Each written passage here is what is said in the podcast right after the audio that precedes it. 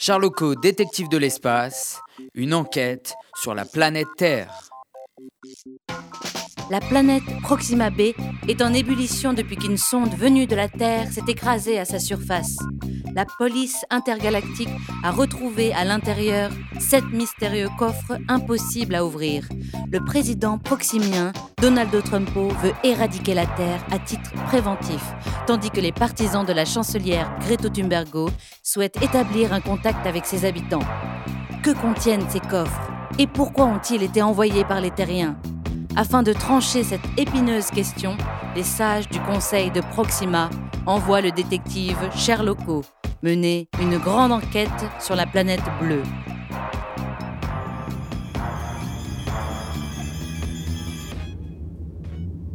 « 4,24 années-lumière. Tu parles d'un voyage. Et il faut toujours que ça tombe sur moi. Je n'aime déjà pas patrouiller dans ma propre galaxie, alors sur la Terre, et qu'est-ce que c'est que cette planète? Avec toute cette pollution, l'air est irrespirable ici. Mon premier contact est une scientifique terrienne, une spécialiste de la physique et de la lumière. Les sages de Proxima pensent qu'elle pourrait détenir la clé des coffres. Université de Saint-Étienne, laboratoire ubercurien. Ça devrait être ici. Soyons prudents. Les humains sont peut-être une espèce hostile. Bonjour madame. Mon nom est Sherlocko. Je suis le plus grand détective de la galaxie. Les sages de Proxima m'ont envoyé sur Terre pour vous rencontrer. Pouvez-vous m'en dire un peu plus sur vous? Bonjour Sherlocko. Euh, je m'appelle Nathalie Détouche. Je suis donc euh, professeure à l'université euh, Saint-Étienne, donc l'université Jean Monnet. Et je travaille en recherche dans le domaine de l'interaction entre la lumière et la matière, de manière à créer de, des matériaux aux nouvelles propriétés. Donc le, domaine de, la lumière et de l'interaction entre la lumière et la matière, en fait, est, particulièrement intéressant, tout simplement parce que la, lumière est un élément euh, que tout le monde connaît, évidemment. La, lumière, c'est ce qui nous permet de, voir tous les objets. À partir du moment où, où on enlève toute lumière, tout disparaît autour de nous. C'est un élément qui est extrêmement commun euh, à tout un chacun. Je fais également un peu de photographie. Et euh, ce qui me plaît dans la photographie, c'est de capter, euh, capter la lumière, capter, capter des couleurs très particulières qu'on peut avoir au coucher ou lever du soleil, par exemple, la manière dont la lumière arrive sur les objets en modifie totalement le, le, la perception et la manière dont ils peuvent apparaître. travailler dans, cette thématique euh, d'interaction lumière-matière, évidemment, c'est aller beaucoup plus loin. On arrive finalement à comprendre la manière dont les objets interagissent avec cette lumière et, dont les couleurs peuvent être révélées. Et puis l'autre, chose euh, qui, est, également aussi fascinante, c'est que la lumière porte de l'énergie et peut elle-même modifier la matière. Dans la fusée que vous avez envoyée sur Proxima, nous avons trouvé cette carte étrange. Pouvez-vous m'expliquer son fonctionnement? Cet objet donc, est, une carte sur laquelle se, trouve une photo imprimée euh, à l'aide de laser. Et cette photo a des propriétés très particulières puisque, en fonction de la manière dont on la regarde, elle montre des images différentes. Et c'est la combinaison de ces différentes images qui permet d'authentifier ce document et de, de valider euh, son authenticité et de garantir qu'elle est effectivement celle qui appartient à la personne qui l'a créée. Cette carte optique est donc la clé du premier coffre. Mais pourquoi tant de mystère On est toujours à la recherche euh, de quelque chose d'inattendu. Les choses les plus intéressantes, en fait, sont souvent celles qui nous surprennent, euh, celles qu'on n'attendait pas. on a mis le doigt sur quelque chose de nouveau, et, et là, tout le travail du chercheur devient intéressant en l'occurrence en physique en tout cas, euh, puisque puisqu'on peut essayer de trouver, euh, enfin mettre en évidence euh, de nouvelles propriétés ou de nouveaux effets qui n'étaient pas connus préalablement. On, fait le, travail de, de, recherche bibliographique qui nous permet de vérifier qu'effectivement ce n'est pas connu par la communauté non plus. à partir de ce moment-là, on peut se mettre dans une position d'enquêteur. donc la question c'est pourquoi cette propriété-là survient. Qu'est-ce qui nous a amené en fait à, mettre en évidence ce nouveau résultat et pourquoi il est survenu? Donc en général, on part à la recherche en fait de ce qui se passe dans le, procédé qu'on a mis en œuvre. Donc nous, on travaille avec des lasers et dans l'interaction lumière-matière. donc on va chercher à comprendre comment le laser a pu interagir avec le matériau pour euh, créer cette nouvelle propriété. Merci, Madame Détouche. Au revoir.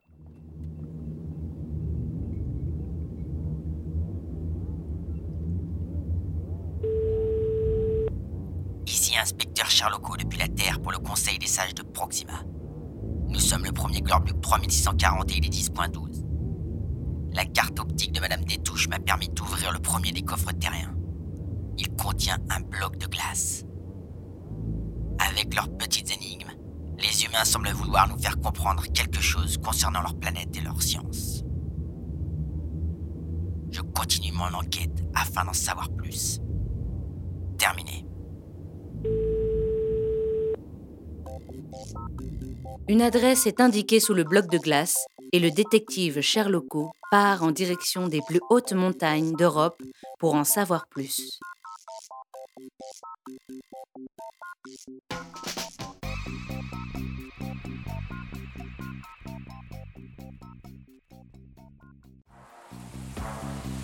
Il fait un froid de canard sur cette planète. Et puis quelle galère pour atterrir, avec toutes ces montagnes. Institut des géosciences et de l'environnement de l'Université Grenoble-Alpes. Pour une raison que j'ignore, un scientifique de cet institut m'a envoyé un bloc de glace. Le voilà. J'ai deux, trois questions à lui poser. Alors, comment marche cette saleté de traducteur déjà? Réglage, galaxie, voie lactée, planète, terre, langue, français. Voilà. La traduction simultanée activée. Nous pouvons commencer l'interrogatoire. Bonjour monsieur. Mon nom est Charloco. Et vous? Qui êtes-vous? Et pourquoi m'avez-vous contacté? Je suis Olivier Gagliardini, donc je suis professeur à l'université euh, Grenoble-Alpes et euh, je m'intéresse euh, à la glaciologie, bon, c'est-à-dire aux, glaciers au, sens large. C'est les plus grosses masses de glace d'eau douce sur Terre et que ça stocke énormément d'eau. Qu'avec le réchauffement climatique, ces énormes masses de glace eh ben, ont tendance à fondre, à perdre de la masse et donc à contribuer à l'augmentation du niveau des mers. Euh, actuellement de, 3 mm par an. Euh, voilà. Donc moi plus particulièrement, ce qui m'intéresse en fait, c'est de modéliser. Donc je suis un modélisateur, je travaille sur un ordinateur, je fais des modèles numériques. C'est de modéliser euh, l'écoulement de ces glaciers ou de ces calottes polaires et de comprendre un peu la mécanique de cet écoulement et en particulier de comprendre comment ces glaciers glissent sur le, socle rocheux sur lequel il repose, sachant qu'il y a pas mal de complexité avec de, l'eau qui peut arriver euh, à, la base de ces glaciers et qui va euh, lubrifier euh, l'interface entre le glacier et le rocher et, faire accélérer ces glaciers. Mhm. Et en quoi consiste votre métier? Je suis principalement modélisateur, c'est-à-dire qu'une très grosse partie de, de, mon temps, je le passe derrière un ordinateur à écrire des, des, codes numériques hein, euh, qui ont pour vocation de reproduire les équations, en tout cas ce qu'on en connaît ou ce qu'on croit en connaître. On essaye de mettre toute la physique euh, qu'on connaît sur, sur ces objets. Ces, ces outils numériques hein, nous permettent de, reproduire, de simuler la déformation, l'écoulement, les vitesses des glaciers.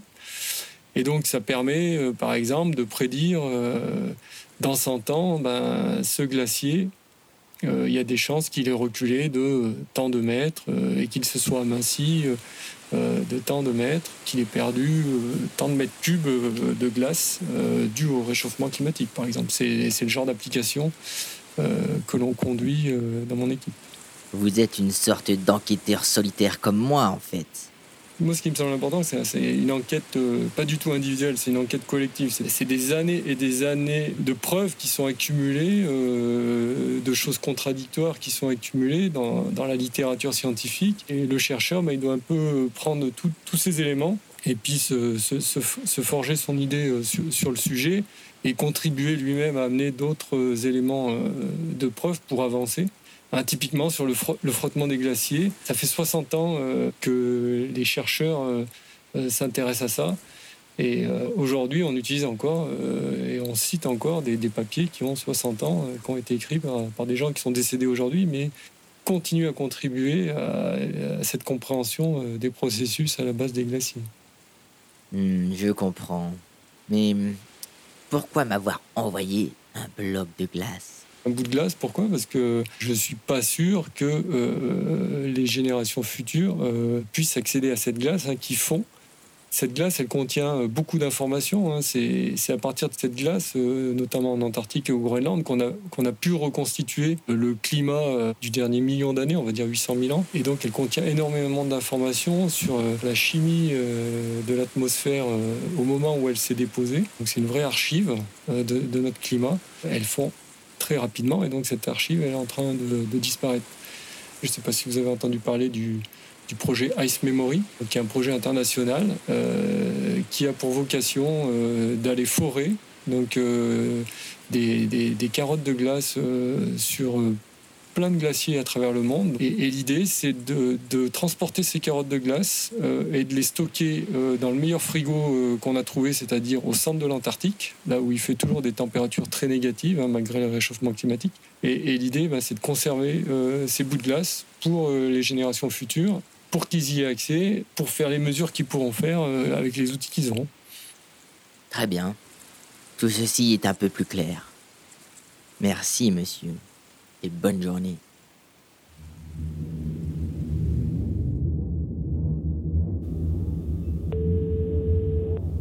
Ici, inspecteur la Terre pour le Conseil des sages de Proxima. Nous sommes le 2 Gorblock 3640 et il est 10.14. Mon contact sur Terre m'a fait part de son inquiétude concernant l'état de sa planète. Le fragile écosystème terrien semble menacé, notamment en raison du réchauffement climatique. D'ailleurs, le bloc de glace commence à fondre. Mais qu'est-ce que c'est que ce... La serrure réagit au contact de la glace. Le coffre s'est ouvert. Il contient un nouvel objet non identifié et une adresse. Je décolle immédiatement. Prochain rapport demain, même heure. Terminé.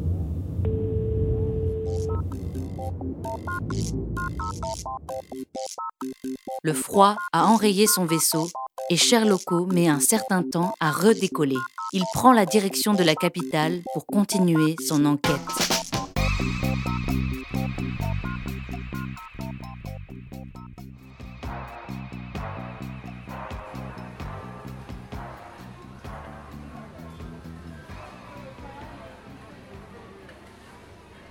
Impossible de trouver une place pour garer ma navette par ici. Les parkings sont pleins à craquer et tous les ronds-points sont occupés par des humains vêtus d'un gilet jaune. Mon interlocuteur m'a donné rendez-vous dans ce magasin qui semble avoir été entièrement coulé dans le béton et les autres matériaux de mauvaise qualité. Quelle tristesse. Les humains appellent ces mornes espaces des supermarchés. Le voici. Bonjour, Charloco détective. Et vous? Qui êtes-vous? Alors bonjour Sherlocko, moi c'est Nicolas Larcher, je suis maître de conférence en sociologie à l'Université du Havre et au laboratoire ID. Je travaille sur la sociologie de l'alimentation, alors c'est un domaine passionnant, hein. vous n'avez pas encore passé beaucoup de temps euh, sur notre planète, mais vous verrez quand vous serez plus familier que les humains passent leur temps à manger et à boire, euh, ils ne peuvent pas se retrouver sans partager un repas et ouvrir une bouteille. L'alimentation euh, humaine, hein, c'est un domaine étudié par d'autres sciences, alors on connaît ici les sciences qu'on appelle la nutrition ou la diététique par exemple. Mais la différence avec euh, ces disciplines qui ont une approche médicale et qui vont regarder l'homme comme un acteur rationnel ou un homo medicus euh, qui choisirait ses aliments selon un calcul coût-bénéfice pour la santé, c'est que les sociologues vont regarder l'alimentation comme un fait social qui s'inscrit dans tout un tas de rituels et de normes très réglées qui vont s'imposer aux individus qui sont des traditions qui reçoivent euh, de l'extérieur, comme par exemple les conventions qui régissent le temps consacré au repas, la façon de se tenir à table ou ce qu'on appelle les manières de table, euh, le régime et autres interdits alimentaires. Et moi en particulier, ce sur quoi je travaille, c'est les politiques alimentaires. Donc on peut aussi faire un peu de sociologie politique en travaillant sur l'alimentation. Donc ce que j'essaye de comprendre en particulier, c'est comment et pourquoi l'alimentation devient à un moment donné euh, un problème euh, public, c'est-à-dire un, enjeu qui est inscrit à l'agenda politique, qui fait l'objet de, de, débats et de politiques publiques, et non plus un problème d'ordre privé ou intime. Quel est cet objet que vous avez envoyé sur ma planète? Alors l'objet que je vous ai envoyé, c'est un soda euh, à base de cola euh, c'est donc une boisson sucrée euh, et pétillante qui est très populaire et qui fait l'objet de nombreuses convoitises sur Terre. Et pendant longtemps, les terriens ont cru que cette recette était un secret, un secret commercial euh, jalousement gardé dans un coffre-fort à Atlanta. En réalité, ça c'était un mythe entretenu par les industriels qui ont inventé ce cola, hein, ce soda, à des fins de publicité. Et euh, on connaît bien sa recette. Il en existe d'ailleurs plusieurs qui sont à base de sirop de maïs ou de sucre de canne euh, selon les pays où cette boisson est produite et commercialisée. Et donc euh, l'idée, pourquoi je vous ai envoyé ça, ben, c'était pour vous montrer qu'il ne faut pas se fier au discours des industriels. Il faut toujours consulter plusieurs sources d'informations pour se faire une opinion. Hein. et par exemple, en 2018, il y a des chercheurs de l'Université de Californie à San Francisco qui ont publié une archive qui s'appelle les Food Industry Documents, et donc, c'est une archive que chacun peut consulter en ligne, qui contient des dizaines de milliers de documents internes à l'industrie agroalimentaire et qui révèle notamment les stratégies du lobby du sucre euh, aux États-Unis pour influencer les recherches en nutrition ou encore pour influencer des, politiques publiques dans un sens favorable à leurs intérêts. Vous définiriez-vous comme un enquêteur à votre manière? Alors oui, le sociologue peut être vu comme un enquêteur. Hein. On parle beaucoup d'enquête de terrain en sociologie. Alors, euh, ça commence par quoi? Déjà, il faut euh, poser une question de recherche, un peu euh, à la manière d'une énigme. Et ensuite, on va partir à la recherche de traces ou d'indices pour y répondre, comme le ferait un peu un détective ou un journaliste d'investigation. Donc pour ça, on va utiliser différentes méthodes d'enquête. On peut faire de l'observation directe ou participante, c'est ce qu'on appelle aussi l'ethnographie, voilà, qui consiste à essayer de se mêler à la vie des groupes hein, qu'on étudie. Mais on peut aussi faire des entretiens avec des informateurs sur un sujet donné, ou encore des enquêtes par questionnaire auprès d'un grand nombre d'individus. Très bien. Merci beaucoup, monsieur Larcher. Et euh, dites, vous n'auriez pas un petit tuyau à me donner pour la suite de mon enquête? Alors moi, je vous conseille, si vous voulez bien connaître euh, la Terre euh, et ses habitants, de prendre un, bon temps, de vous installer à la terrasse d'un café, d'un bistrot ou d'un restaurant et de regarder ce que les gens mangent, mais pas seulement ce qu'ils mangent. Qu'est-ce que font les gens quand ils se réunissent pour partager un repas, de quoi ils discutent et euh, ça, vous donnera, euh, dans différents endroits, hein, ça vous donnera, je pense, euh, un aperçu très intéressant sur qui sont les terriens.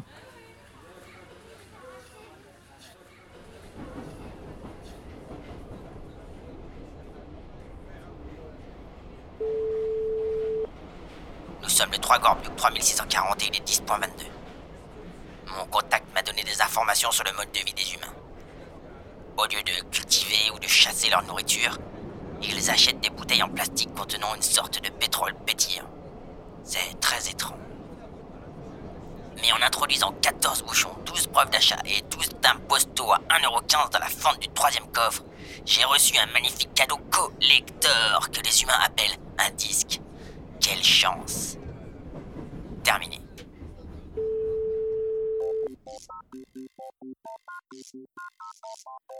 Tenant cet objet carré dans les mains, Sherlocko emprunte le métro pour se rendre dans un café mythique où l'attend un musicologue.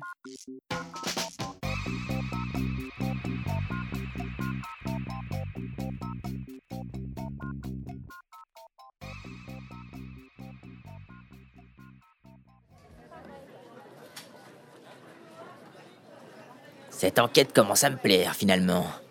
Riche idée de mener des interrogatoires dans les cafés. Ah, je crois que voilà mon prochain contact qui arrive. Garçon, vous me remettrez la même chose. Bonjour monsieur. Installez-vous. Enchanté. Mon nom est Sherlocko, le célèbre détective.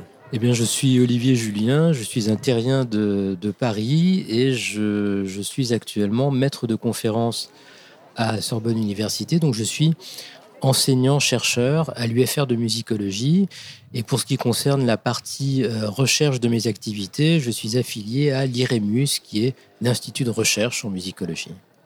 En ce qui concerne la, branche historique de la musicologie, euh, ce travail peut consister à découvrir les mécanismes sous-jacents à, certaines évolutions dans l'histoire de la musique. Alors pour ce qui concerne le répertoire sur lequel je travaille, c'est-à-dire pour aller vite, les musiques populaire au sens de populaire musique, c'est-à-dire toutes ces musiques qui ne sont pas savantes de tradition écrite et qui ne sont pas non plus les musiques traditionnelles, eh bien ça peut par exemple consister à euh, chercher à expliquer, à comprendre le, la rapidité et la facilité avec laquelle le rock and roll s'est imposé dans le monde occidental vers le milieu du siècle dernier. Avez-vous étudié une musique spécifique? J'ai travaillé sur les Beatles que j'ai envisagé essentiellement sous l'angle du son, c'est-à-dire qu'à l'origine, j'ai essayé de développer finalement une approche des musiques populaires qui relevait peut-être plutôt de la musicologie systématique avant euh, d'en arriver à la musicologie historique. Donc étudier les, les Beatles sous l'angle du son, eh bien, ça revenait à essayer de, euh, de comprendre quels étaient les mécanismes qui avaient conduit à ce son Beatles, quelle, quelle était la façon dont ils avaient utilisé la technologie qui était disponible à une époque donnée pour produire un son finalement qui a, qui a conquis le, le reste du monde, à commencer par les États-Unis, puisque c'était un groupe euh, britannique, et euh, qui leur a permis finalement de traverser les siècles, puisque vous savez qu'au tournant du, euh, euh du XXe siècle, les Beatles étaient redevenus le, les plus gros vendeurs de disques au monde. Pour quelle raison ce groupe marque-t-il une rupture pour la musique terrienne? Alors il y a énormément de, paramètres. Ça tient, alors par exemple, en 1966, à l'arrivée d'un nouvel ingénieur du son. Ça tient également au succès euh, considérable qui est le leur et qui fait qu'ils vont disposer euh, à partir du milieu grosso modo des années 1960 d'une carte blanche virtuelle à Abbey qui se trouvait être en outre le, les premiers studios d'enregistrement du Royaume-Uni à l'époque, voire dans certains cas les plus, les plus gros studios d'enregistrement au monde. Donc ils avaient à leur disposition finalement des moyens dont peu de musiciens populaires euh, disposaient. Il suffit de songer aux conditions vraiment rudimentaires dans lesquelles quelqu'un comme Elvis Presley a fait ses débuts euh, 5 à 6 ans avant le, les Beatles. Hein. C'était vraiment du bricolage avec des effets d'écho à bande euh, produits avec des magnétophones achetés d'occasion sur une radio. Donc les Beatles, à l'inverse, ont disposé vraiment de moyens techniques considérables et surtout d'une marge de manœuvre qui leur permettait de détourner ce matériel pour obtenir des sons que finalement personne n'avait été euh, capable d'obtenir avant eux. Vous avez choisi de m'offrir cet objet. Mais qu'est-ce que c'est? Alors l'objet que j'ai choisi, bon évidemment, il entretient un rapport avec les Beatles et évidemment aussi c'était très difficile pour moi de choisir une chanson ou un album dans leur, euh, dans leur production.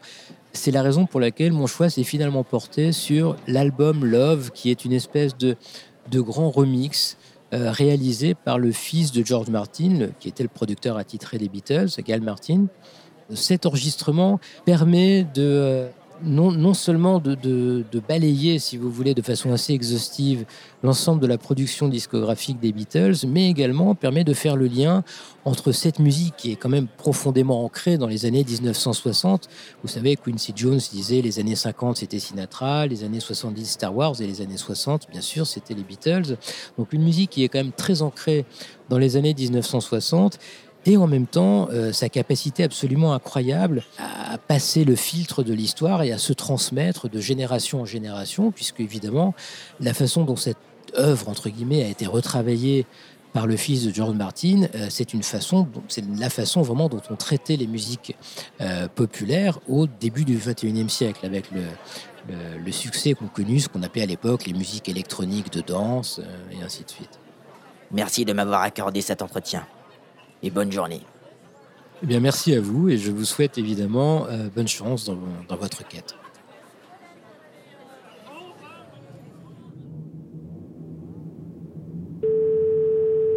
Hey Jude, don't be afraid. Take a euh, ici, inspecteur Sherlock depuis la Terre euh, pour le Conseil des sages de Proxima. Nous sommes le 4 Glorbuc 3640 et il est 10.22. Le professeur Olivier Julien m'a fait découvrir la musique terrienne. C'est incroyable. En plus, la musique des Beatles a activé la serrure du quatrième coffre.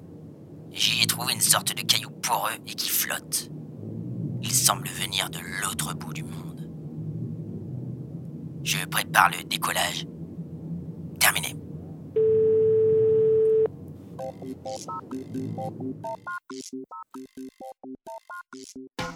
Les habitants de la planète Proxima B suivent à la radio les aventures du détective Sherlock sur Terre. Le président Trumpo entraîne ses troupes en vue d'une intervention armée, tandis que la chancelière Thumbergo prêche pour une solution amicale. Sherlock poursuit sa grande enquête et l'analyse des grands domaines de recherche des terriens. L'objet découvert dans le dernier coffre amène notre détective à faire un trajet express de l'autre côté de la planète. Hmm, D'après ma carte intersidérale, la place du village où l'on peut observer le volcan devrait être ici. C'est incroyable. On dirait que cette montagne est vivante. J'ai hâte d'en savoir plus sur ce curieux phénomène. Ah, voilà le scientifique qui pourra m'en dire plus. Bonjour, monsieur. Je suis ravi de vous rencontrer. Mon nom est Charloco. Je viens de Proxima et je suis détective. Je m'appelle Franck Lavigne, je suis professeur à l'Université de Paris 1 en géographie et ma spécialité est un peu plus précise. Euh, Je travaille sur les risques naturels et notamment les volcans et les tsunamis. Euh, Je travaille surtout en Indonésie parce que c'est la terre des volcans et des tsunamis malheureusement. Donc euh, j'ai étudié beaucoup de volcans euh, là-bas sous différents aspects, soit les, impacts, euh, les impacts des éruptions volcaniques, qu'ils soient locaux, régionaux ou, globaux même, hein, parce que les, volcans, les éruptions volcaniques ont des impacts sur le, climat. Donc j'ai travaillé sur des aspects plus, on va dire, à la fois physiques, c'est-à-dire de la reconstitution d'anciennes éruptions historiques, et en essayant de voir quels sont les impacts euh, euh, que l'éruption a pu avoir localement ou à tous les niveaux. Et, puis euh, également, on travaille avec mon équipe sur les, risques volcaniques, à savoir sur euh, les populations qui vivent sur les volcans, les systèmes d'alerte, les évacuations surtout, parce qu'il y a plein de problèmes euh, d'évacuation quand un volcan est sur le point de- d'exploser. Il y a beaucoup de gens qui ne veulent pas partir euh, pour différentes raisons. Il y en a qui ne savent pas où se réfugier, où aller. Pareil pour les tsunamis d'ailleurs. Donc on travaille beaucoup sur la prévention des risques en fait pour essayer d'aider les, les personnes à essayer de sauver des vies. C'est peut-être un bien grand mot, mais limiter la casse on va dire. Vous êtes parvenu à identifier le volcan à l'origine de la grande éruption de 1257, ici, sur la Terre. Comment avez-vous procédé Ça, c'est vrai que c'est un travail qui ressemble beaucoup euh, à un travail d'enquêteur. hein. Euh, pour une étude sur un volcan euh, sur l'île de Lombok, donc il a fallu faire une vraie enquête policière. D'abord se rapprocher du volcan, savoir un peu dans quelle région il se trouvait. Voilà, il se trouve, c'était on avait des indices pour savoir que c'était un volcan d'origine tropicale. Mais après, il a fallu chercher. Euh, un autre indice, c'était euh, de rechercher des pierres ponces en gros volume. Parce que quand on a des pierres ponces, c'est la preuve d'une euh, très grosse éruption volcanique.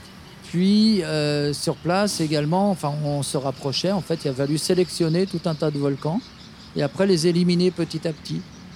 Un des points majeurs, c'est quand il y a une très grosse éruption, le volcan il s'effondre. Généralement, à la fin de l'éruption, il s'effondre et on a un immense cratère qui se forme de plusieurs kilomètres de diamètre. On appelle ça une caldeira dans notre jargon. Et donc il faut croiser tous ces indices, rechercher toutes les grandes calderas qui ne sont pas datées, les pierres ponces en grande quantité, rechercher au niveau de l'histoire, est-ce qu'il y a eu à un moment donné, euh, autour de cette date d'éruption euh, qu'on connaît, des, des événements particuliers, des migrations, des choses un petit peu bizarres, des disparitions de royaumes, euh, des choses comme ça. Avez-vous connu des grosses éruptions récemment sur la Terre? Il y a eu de très grosses éruptions à toutes les époques, mais depuis très longtemps, on n'en a pas eu sur la Terre. La plus grosse euh, de ces, on va dire, du dernier siècle, euh, c'était en 1991 en- aux Philippines, le volcan Pinatubo. C'était la, plus grosse éruption du XXe siècle, mais qui n'était pas une éruption euh, très très forte. Il y en a bien plus fortes euh, dans le passé. On parle de Krakatoa en Indonésie, euh, en, en 1883. Euh, Il y en a d'autres qui sont célèbres, mais 1815, le Tambora, bon, je ne vais pas toutes les citer. Euh, mais des très fortes éruptions comme ça, ça fait très longtemps qu'on n'en a pas eu. Et finalement, on, a oublié un peu que les volcans euh, pouvaient avoir des éruptions très très violentes. Et puis les éruptions catastrophiques, cataclysmales, comme on, a une fois tous les euh, quelques dizaines de milliers d'années, ah, ça fait très longtemps qu'on n'en a pas eu. Et ce type d'éruption pourrait avoir des conséquences dramatiques sur la planète. Pouvez-vous me dire quel est cet objet que vous m'avez envoyé? C'est un objet naturel en fait que j'ai envoyé, c'est une pierre ponce. Parce que tout le monde connaît les pierres ponces pour se euh, frotter un peu la corne des pieds, ou c'est utilisé en pharmacie, c'est utilisé pour plein de choses. Euh, mais en fait, pas beaucoup de, gens savent que c'est une pierre volcanique et une pierre justement euh, qui est la, la preuve d'une très grosse éruption qui a été produite par une très très forte éruption et j'aimerais bien savoir si sur euh, cette planète, euh, on a aussi des, volcans, on trouve ce genre d'objets. Hum. Je vous rassure, on a aussi pas mal de cailloux sur notre planète. Eh bien, merci beaucoup, monsieur Lavigne. Au revoir. Bah, de rien, c'était un plaisir.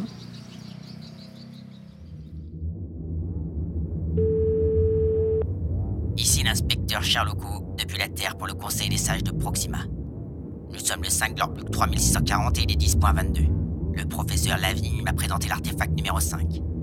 Ce caillou provient de l'un des phénomènes géologiques les plus impressionnants de la planète Terre, les éruptions volcaniques. Et malgré leur apparente puissance, les humains sont bien fragiles face à ces éléments tumultueux. Mon prochain rapport demain, même heure. Terminé. Pour une fois, Sherlocko connaît l'objet découvert dans le cinquième coffre, un haut-parleur. Persuadé d'en savoir assez sur les humains pour étayer son enquête, le détective part à la recherche d'un spécialiste des animaux.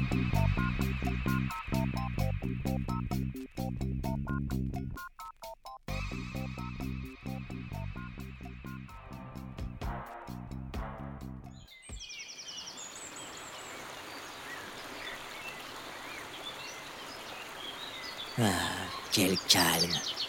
Les forêts terriennes sont de toute beauté. Elles sont peuplées d'une faune fascinante. Mon prochain informateur est un humain qui étudie les autres espèces vivantes de sa planète. Il m'a donné rendez-vous dans cette magnifique forêt. Me voici qui approche. Enchanté. Je suis le célèbre détective Sherlocko. Donc moi, je suis Thierry Langan, je suis chercheur au CNRS dans le laboratoire qui s'appelle l'ENA à Lyon et je travaille sur la communication chez les animaux. À la fois un objectif de produire de la connaissance, on va dire théorique, et où là je peux travailler sur euh, plein d'espèces différentes, ça va des manchots aux, grenouilles en passant par les marmottes ou, par les girafes. Et puis euh, je travaille aussi sur euh, ce qu'on appelle la science impliquée, c'est-à-dire je travaille sur les conséquences de nos activités, nous humains, sur la biodiversité et sur les systèmes de communication. À la fois en prenant par exemple en compte l'impact généré par la, pollution sonore euh, sur la biodiversité, et on a montré que ça affectait beaucoup la biodiversité, que ce soit sur la communication, mais aussi sur l'état de santé des animaux. Et je travaille aussi sur l'impact de la, pollution lumineuse euh, générée euh, par l'homme également sur la biodiversité, ou par l'impact de grandes catastrophes, comme une catastrophe qui a eu lieu dans une centrale nucléaire et qui a envoyé des millions de tonnes de, produits radioactifs dans l'atmosphère sur la biodiversité. Animaux. Vous parlez d'animaux. Vous avez des exorglubes et des laranubes ici aussi, sur votre planète? Alors non, nous on n'a pas le même type d'animaux que chez vous, mais on peut travailler sur plein d'espèces différentes, puisque sur la planète Terre, beaucoup d'animaux communiquent euh, via le son. Donc parfois je travaille sur des amphibiens, donc des petites grenouilles. Et quand je vais travailler sur les amphibiens, je vais chercher à comprendre comment est-ce que les femelles arrivent à détecter et à discriminer la qualité des mâles avant de s'accoupler. Je peux travailler sur des oiseaux, comme des manchots.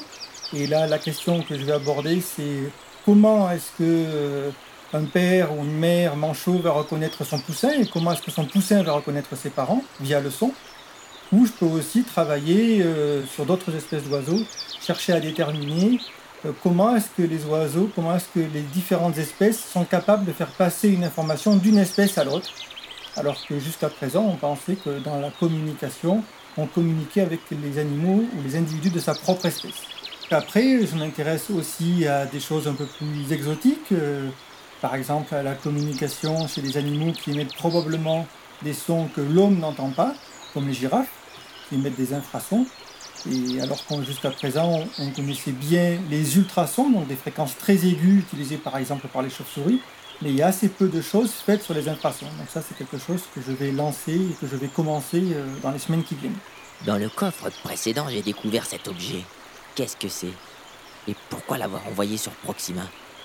Ben, Cet objet, c'est l'objet dont je me sers au quotidien pour travailler sur la communication, parce que c'est avec ce, cet objet qu'on appelle un haut-parleur que je diffuse le son émis par les animaux pour essayer de comprendre comment ça les fait réagir et comment est-ce dans ce son, ils envoient des messages, ils envoient des informations.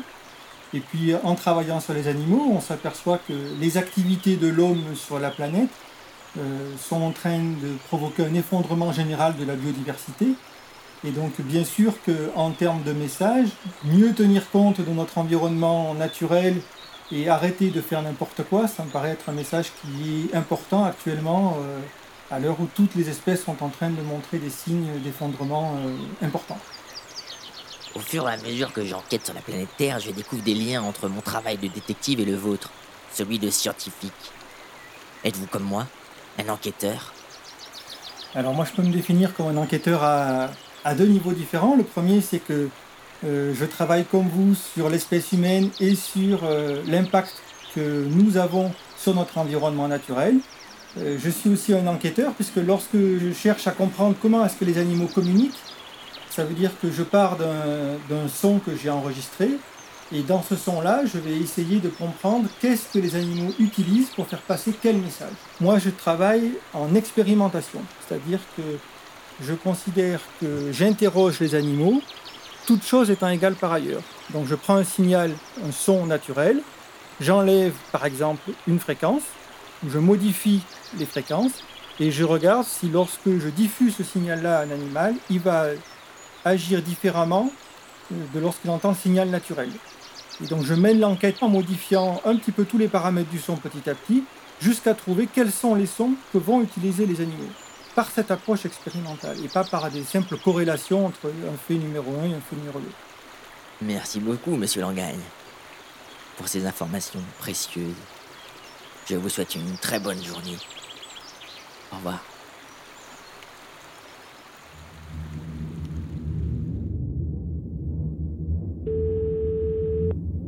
Ici inspecteur Charlocot depuis la Terre pour le Conseil des sages de Proxima. Nous sommes le 6 Glorbluc 3640 et il est 10.12. Mon enquête avance à grands pas. J'ai découvert que la planète Terre est un endroit fragile et magnifique. Les humains sont une espèce incroyable, capable d'une grande créativité et d'une formidable curiosité. Cependant, ils semblent n'avoir aucun égard pour les autres espèces peuplant leur planète. Les infrasons cachés dans les champs d'oiseaux enregistrés par le professeur m'ont permis d'ouvrir le sixième coffre. Son contenu me laisse perplexe. On dirait une sorte de pied de verre à vin brisé. Je me rends à l'Observatoire de Lyon pour en savoir plus. Décollage imminent. Terminé.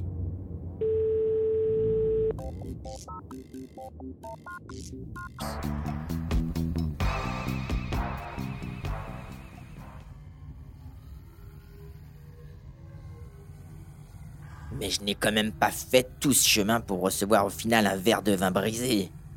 Il faut que je réussisse à ouvrir ce dernier coffre. J'ai quand même bien envie de rentrer sur Proxima, me boire un petit Zexu bien frais et plonger dans le lac rouge. Cet observatoire est un vrai labyrinthe. Où peut bien se trouver l'astronome? Ah, le voilà. Bonjour, bonjour, monsieur. Je suis Sherlocko, le célèbre détective. Bonjour, je m'appelle Yohan Richard et je suis chercheur au Centre de recherche astrophysique de Lyon. Je travaille sur les galaxies, j'étudie les galaxies, et ma, quête, ce que je recherche, c'est euh, trouver les galaxies les plus distantes et comprendre comment ces galaxies se sont formées. Mon outil de travail, c'est, euh, comme la, plupart des astronomes, c'est la lumière. Je suis avant tout un observateur. Pour pouvoir euh, aller détecter des objets distants, comme des galaxies, ben, on va utiliser des grands télescopes. Les grands télescopes, c'est ce qui nous permet de collecter un maximum de lumière. Le, télescope, c'est l'entonnoir à lumière. On va collecter le plus de particules possible. pour aller euh, faire des images et aller mesurer cette lumière pour en récupérer plein d'informations. À l'intérieur de la lumière, on obtient des indices sur euh, la composition chimique de la lumière, la vitesse de la lumière. Y a un petit peu comme euh, une empreinte digitale dans la lumière qui est qu'on peut retrouver. Donc on va pouvoir aller enquêter et identifier tous ces éléments à l'intérieur des signatures de la lumière. Les télescopes qu'on utilise, la, plupart sont situés dans des zones euh, un peu désertiques, puisqu'on veut chercher des endroits où il y a très peu de contamination lumineuse, très peu de pollution. Et il y en a très peu sur Terre. Il y a essentiellement euh, des endroits comme l'île d'Hawaï ou le Chili. Les télescopes européens sont situés dans un observatoire qui est situé au Chili. Et euh, là-bas, vous avez quatre grands télescopes qu'on équipe avec des très très bons instruments pour bénéficier des meilleures conditions d'observation. Je dois vous avouer que j'ai été un peu déçu par cet objet que vous m'avez offert. Pouvez-vous m'en dire plus? Alors cet objet, c'est un pied de verre à vin. C'est un morceau d'un verre à vin que vous voyez, qui, euh, dont on a limé euh, une partie. Et euh, quand vous le regardez au travers, c'est là que vous voyez toute sa puissance. Vous voyez des images complètement déformées. Au lieu de voir un petit point, vous voyez des grands arcs, des cercles. Et les images que vous voyez deviennent plus brillantes. Cet effet-là, on le retrouve aussi dans l'espace. Et c'est un effet qu'on utilise en astronomie. On combine des, observations avec des, très grands télescopes et ces déformations qui se produisent naturellement dans l'univers pour euh, étudier les galaxies les plus distantes parce qu'elles sont d'habitude trop faibles. Alors avec cette méthode, ce qui est possible de faire, c'est de, repousser les limites et euh, regarder les galaxies les plus loin, c'est très intéressant puisque ça permet de remonter dans le passé. Comme la lumière, elle met beaucoup de temps pour venir jusqu'à nous, malgré tout, elle va très vite, mais euh, les distances sont tellement grandes que la lumière met des milliards d'années pour venir jusqu'à nous. Et ainsi, grâce à cette méthode, on peut remonter jusqu'aux euh, premières galaxies ou parmi les premières galaxies de l'univers, c'est-à-dire on remonte plus de 13 milliards d'années depuis, depuis l'époque actuelle. Donc on est euh, très proche du début de l'histoire de l'univers, qui est à 13,7 milliards d'années. Est-ce que vous vous définissez également comme un enquêteur? Alors euh, je suis un enquêteur dans le sens où euh, je recherche quelque part l'origine des premières galaxies, l'origine de notre propre galaxie, quelque part. Puisque quand on étudie d'autres galaxies au début de l'histoire de l'univers, c'est la meilleure image qu'on peut avoir de comment notre propre galaxie s'est formée. Ça nous renseigne aussi sur la formation de notre propre système solaire et donc de notre planète. Et voilà, a fortiori, on peut comprendre aussi nos propres origines. Eh bien, merci, monsieur Richard. Mon enquête terrestre touche à sa fin. Je retourne ce soir sur ma planète. D'ailleurs, euh, sauriez-vous m'indiquer le chemin le plus rapide pour rentrer sur Proxima B? Alors, Proxima B, Proxima B, je dirais le mieux, vous, vous prenez en direction de Saturne, vous tournez à droite, vous passez Neptune. Là, vous allez tomber sur la ceinture de Kuiper. Donc, faut la traverser, il faut bien regarder à gauche, à droite. Hein, il y a des objets partout. Et une fois que vous avez traversé ça, bah, vous descendez un tout petit coup, ça descend, et puis vous arrivez direct sur Proxima B.